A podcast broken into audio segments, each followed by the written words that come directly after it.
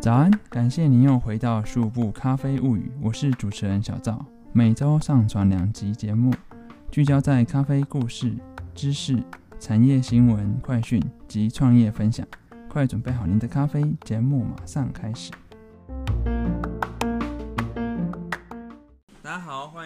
十五部咖啡物语。那我们今天呃是咖啡我是赛的一个节目，我们今天讲的是有关咖啡书。我们今天很荣幸请到呃 Ovidia Ovidia 的店长嘛？对，店长。好那我们现在就是请我们的来宾自我介绍一下。Hello，大家好哦，各位观观众哎、听众朋友大家好，我是那个 Olivia Coffee Roaster 的那个店长冠仔。好、那咖啡的资历大概前后已经有超过十年了。那在 Olivia 任职之前呢，也待过几个知名的咖啡馆，然后甚至是连锁体系的，哦，像是餐厅啦，或者其他的连锁体系的咖啡厅这样子。对，那今天来哦上这个节目跟大家分享一下，就是哦关于怎么咖啡书的一些种种，然后怎么去选购啊，怎么挑选。好，或是什么东西会会让我有点印象深刻，值哦值得推荐的这样。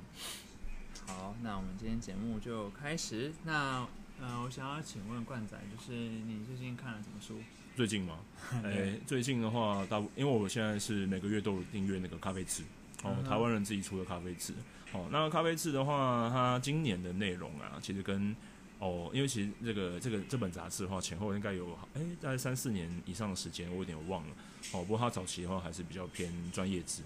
哦，就是一些产业啦、产业分析啦、各国的咖啡民情啦，哦，然后他们的消费数据啊，各各国咖啡文化，其实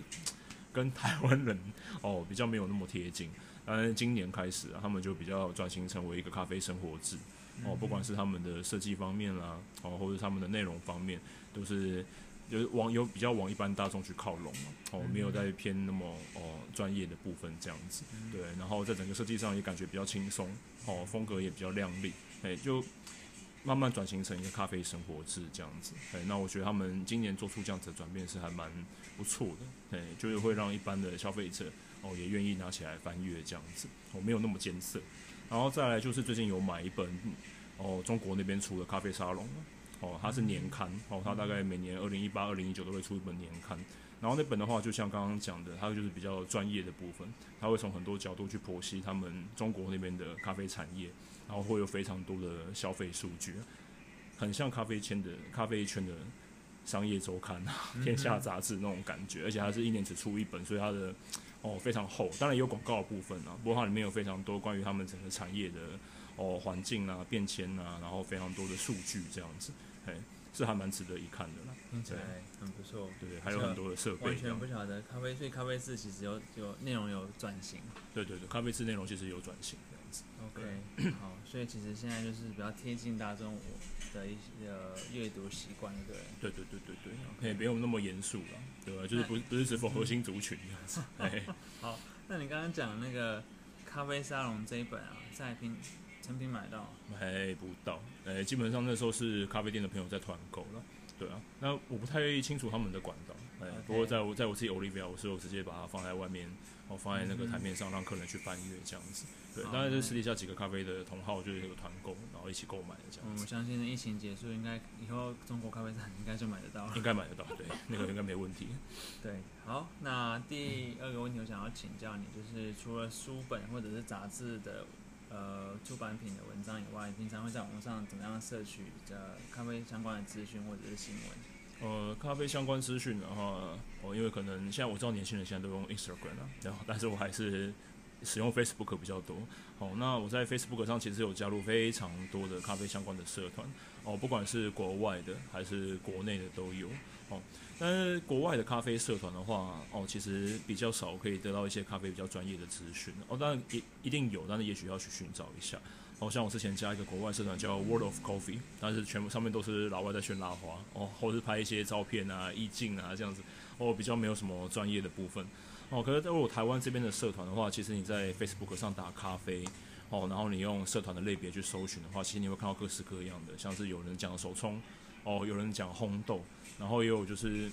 拉花的部分都有这样子。哦，你可以轻易的在社群网站上找到你喜欢的类型，然后去可以试着去加入，然后从上面哦获得你想要的资讯这样子，对吧？哦，然后再来就是一些咖啡前辈的部落格，哦，像早期的话，Mojo 台中 Mojo 咖啡的 Scott，哦，其实他早期都有在写一些关于设备，哦，关于可能萃取方面的概念，关于烘焙的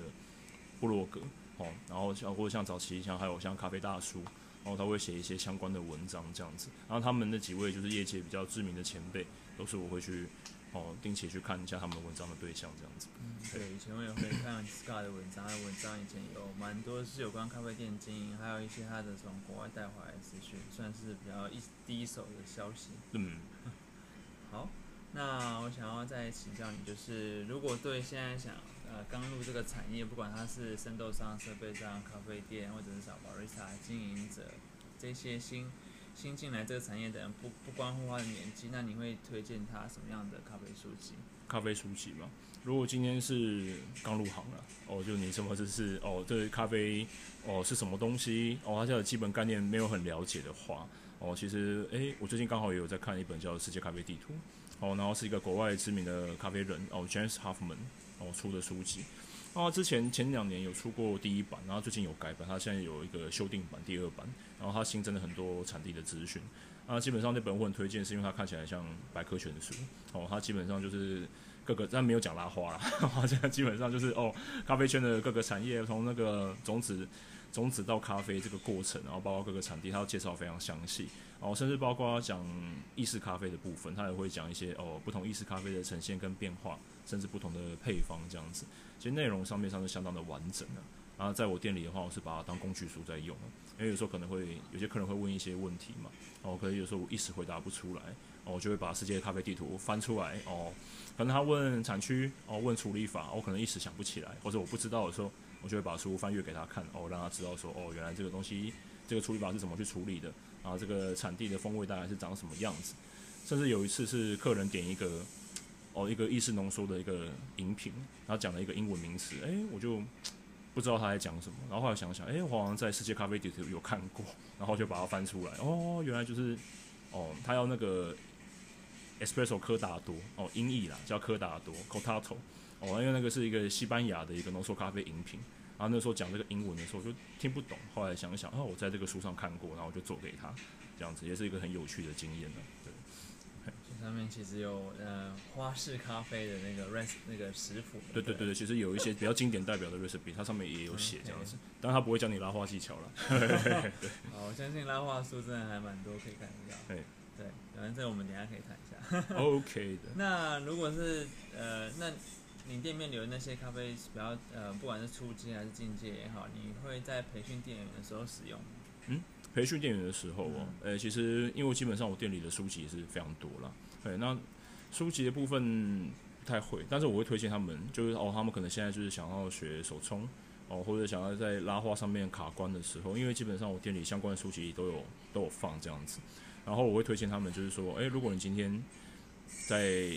充足方面啊，或者在拉话的时候遇到什么瓶颈的时候，啊，你可以去看哪一本书，或者说你今天对一些对一些像是咖啡的科学原理有好奇的话，诶，那我店里也有一些比较浅显易懂的。相关的书籍你可以去翻阅，像为什么咖啡会酸呢？为什么要去烘焙呀？那些比较基础的知识的话，好，基本上我是看他们遇到什么样的问题，再推荐他们去看不同的书这样子。哦，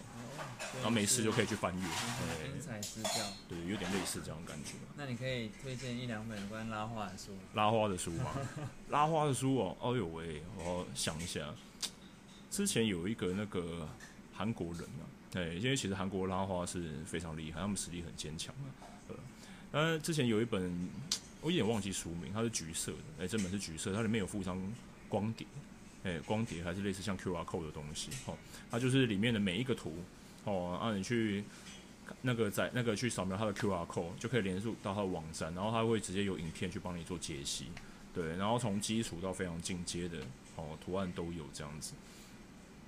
啊，早期的话，其实台湾的拉花书籍也是琳琅满目的。那我们那时候刚入行的时候，最知名当然就是林东远嘛，后东元哥的那个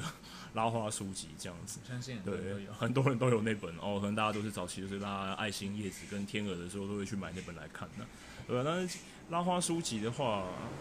对，一这样一时一时我有点没卡住，对，因为因为真的，哎、因为因为这个真的是很琳琅满目，很多啦，真的蛮多人出的这样子。OK，好，那刚好顺到这一题，就是可以分享一下影响你在你影响你在这个产业初期最重要的一本书，最重要的一本书哦对对对哎、因为我我那零八年，二零零八年入行的时候啦，哦，因为那时候我师傅在教我咖啡的时候，然后跟我讲了一些有关于咖啡的基础知识，然后后来那时候就对咖啡的兴趣大开，这样子，哇，就觉得说哇，原来咖啡这么有趣，那我要去书店找书，哎、就我要去研究这件事情。然后我就半夜跑到那个敦南成品嘛，然后就是哦把那个加上有兴趣的那种咖啡书全部买回来这样子。那其中一本的话，我印象比较深刻的是一个作者是柯明川哦，哎叫精选咖啡啊。哦，呃，以当时我买那么多书籍来讲啊，它的知识啊，哦是比较图文并茂，然后知识性也是很丰富，甚至它比较难得的是，它里面有一些知识的观点，就算是放眼到现在也不显得过时。对，重点是它很容易让你很容易理解，然后里面有讲一些哦当时比较几几个比较主要的产区这样子。哦，甚至是一边看那本书一边打电话给我师傅说，哎、那那个什么什么产区什么什么产区，真的是像他形容的那样子吗？哎真的是这样。哎、他那时候被我问到很烦。当然那本书对啊，就是让我就是让我对咖啡更有兴趣。哎、就是觉得说，哦，原来是咖啡是这么有趣的东西。哦，原来还有分什么阿拉比卡啦、罗布斯达这样子。哦，在里面获得了很多咖啡的基础，这样子。嗯，那那我我们刚刚没有轮到，可是我还想蛮想再问你，就是因为现在的书出版物呃速度跟呃量还有资讯杂碎量跟以往比起来不太一样，现在非常乱，然后很多，嗯，所以就是在未来的话，哪哪一些哪一些的出版品啊，会是比较吸引你？就是它着重在哪一方面的的重点会是吸引你？比如说它是重呃在图片上面，还是在资讯量上面，还是在工具使用上上面是比较吸会哪一方面是会比较吸引你购哦入这本咖啡书？嗯，咖啡书的话，因为诶、其实我刚刚还没有开始之前，我们有聊到嘛，哦，因为现在现在那个诶、关于咖啡产业的书越来越 focus 在一些特定的项目，像是刚刚讲到有水质，哦，从早期大家哦对水质一知半解，然后到现在甚至已经有专门为水质出了那个咖啡书，然后或是关于咖啡的香气，哦，咖啡的香气，哦，讲到一些比较物理化学的部分，然后再就是关于跟烘焙嘛。哦，虽然说烘焙书也是琳琅满目啦，哦，然后大家就是使用不同的机器，有不同的流派跟不同的想法这样子，可是可能会对咖啡的一些基础的科学原理，哦，比较专专门的事情，哦，对那样的书籍我可能会比较有兴趣这样子，因为早期我买咖啡书的话，可能就是一本书它涵盖很多内容，你可以把它视为是一个通才，哎，它就什么都讲一点这样子，但是它并没有特别局限于哪一个方面，就像是哦，可能没有不会特意去讲拉花，也不会跟你讲怎么去烘焙，然后也不会跟你讲怎么去萃取，也不会跟你讲什么什么是萃取率，什么是浓度，对。但是如果你把这些项目个别拆开来，画成一本书籍的话，那样就是我比较会有兴趣的，哎，就是专门在把它的一些哦各个面向再拆解开来，然后去专注讨论它，哎，那种比较专门性的书籍我会比较有兴趣。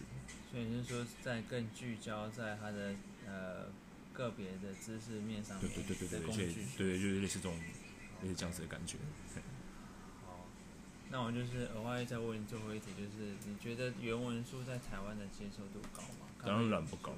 啊，当然不高啊。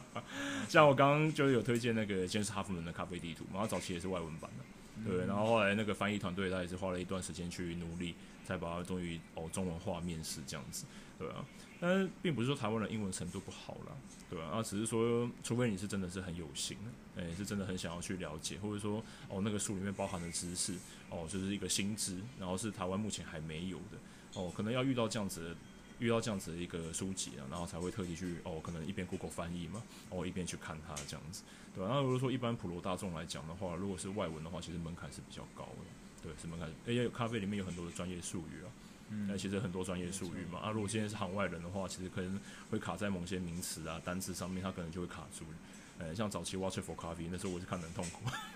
那个时候也是很多的很多人都对很动。都会看得很痛苦，那个很太多专业名词了哦，对吧？那我就不那个不稍微去查查询一下是看不懂的。了解，好，那今天我们节目就到这边。今天非常谢谢冠仔来到我们的十五部，好嘞，谢谢十五部，好，谢谢，谢谢，拜拜，拜拜。